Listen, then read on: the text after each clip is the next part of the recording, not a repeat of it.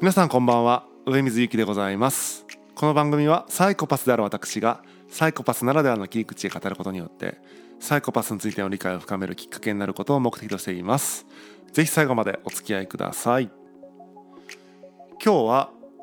ビジネスの会話はバンドに例えた方がはかどるというお話をしたいと思っています、えー、結構ねビジネス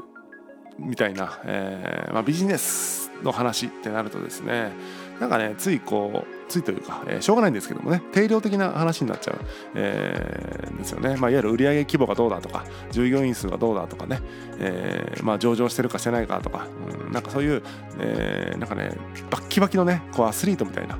感じの話題になっちゃって、えーと、結構質っぽい話ですね、えーと、夢物語みたいなことを語ろうとするとなんか現実味がないというかふわふわした感じになっちゃって、えー、なんかそれはそれでこうビジネスの会話が成立しなくてどうしてもこうねえ定量的な会話になりやすいと、うん、結果、えー、何でしょうね。まあしょうがないんですよね。それはもうビジネスのその、まあ、ルール上というか性質上、えー、最終的にはその定量的にね、えー、落とさないと経営自体成り立たないビジネス自体成り立たないわけですから、まあ、どうしてもそういう話になるのはしょうがないんですけども、えー、誠につまらないと、え、もっと質的な話がしたいよねと思っていると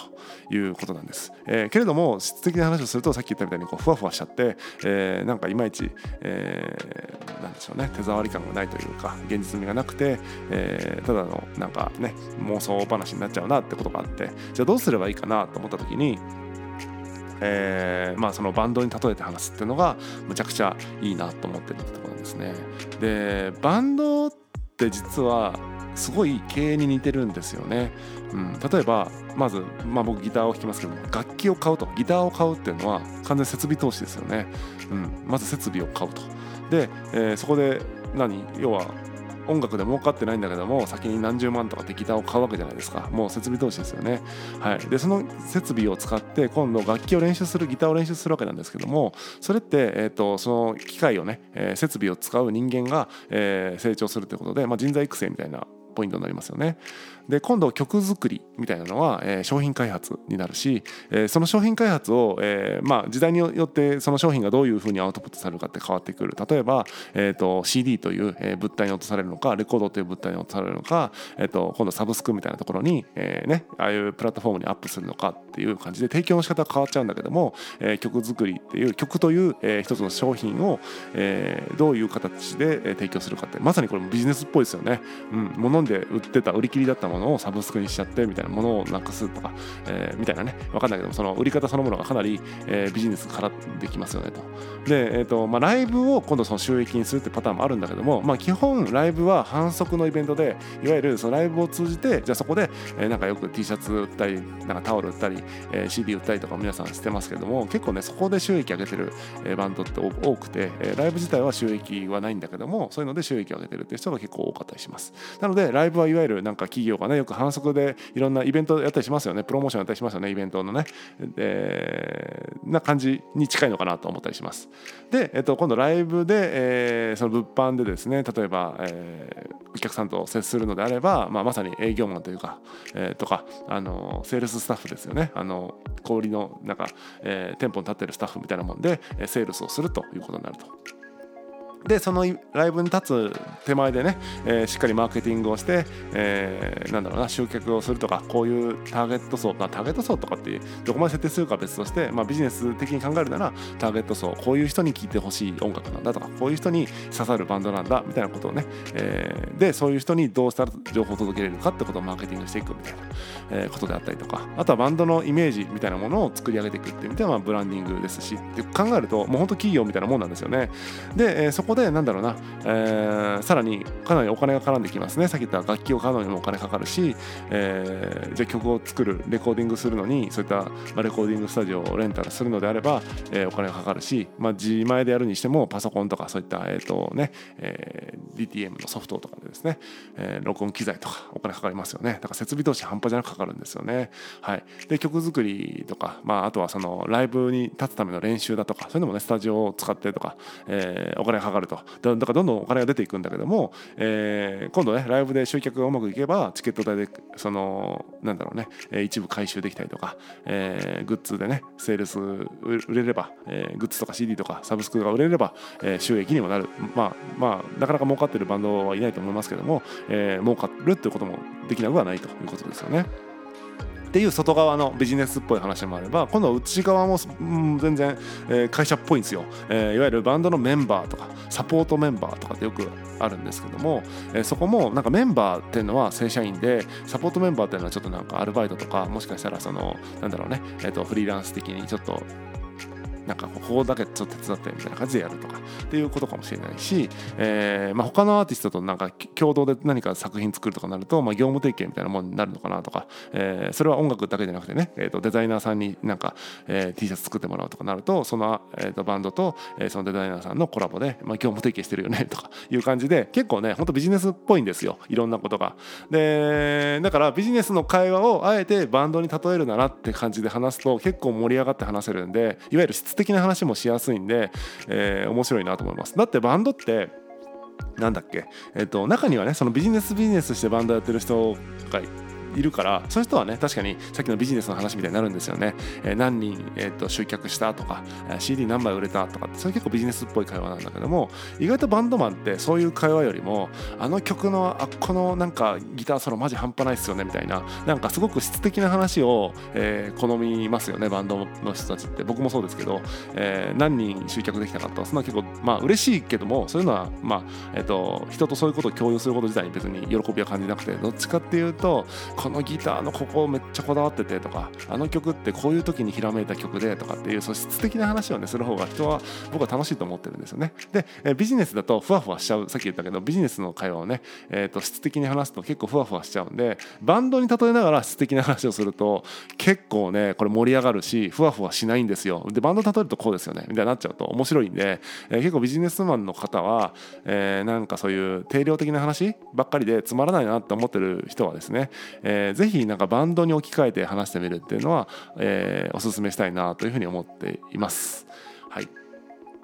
でなんか何ですかね。例えばあとバンドを辞める時みたいなものも結構これ会社に近いなと思ってて、えーまあ、バンドがなんか思ったより成長しませんでした。例えばバンドで人気のバンドになりたいとか、えー、と CD あなんかをいっぱい売りたいとかわかんない。CD に今時売るのかわかんないけど、えー、と CD 売りたいとか、えー、思ってた人が売れなかった解散。っていうパターンもありますね。その本当は人気出ると思ってたけど思ったよりも人気出なくてとか結果出なくて辞めました。これまさに会社で言うとね資金がショートしてとか、えー、思ったよりこの商品売れなかったからもうこの会社維持できません辞めますっていうのに近いし、えーと、音楽性の違いでちょっとやめましたみたいなよくありますけどもね、えー、ああいうのはなんかどちらかと会社が目指すビジョンの違いみたいなちょっとこの共感できないんで別の会社に転職しますみたいな、えー、そういうのにも似てるかなと思いますんでとか音楽性が違ったんで自分で、え会社立ち上げましたみたいなので自分でねバンドを作りましたとか、えー、もしくは、えーと、一人でやるんだったらソロ活動やってますとか。でそういう感じに結構通ずるところがあるんで、えーと、なんかねバンドに例えて話すと結構盛り上がるんでこれはねやってみてほしいなと思います。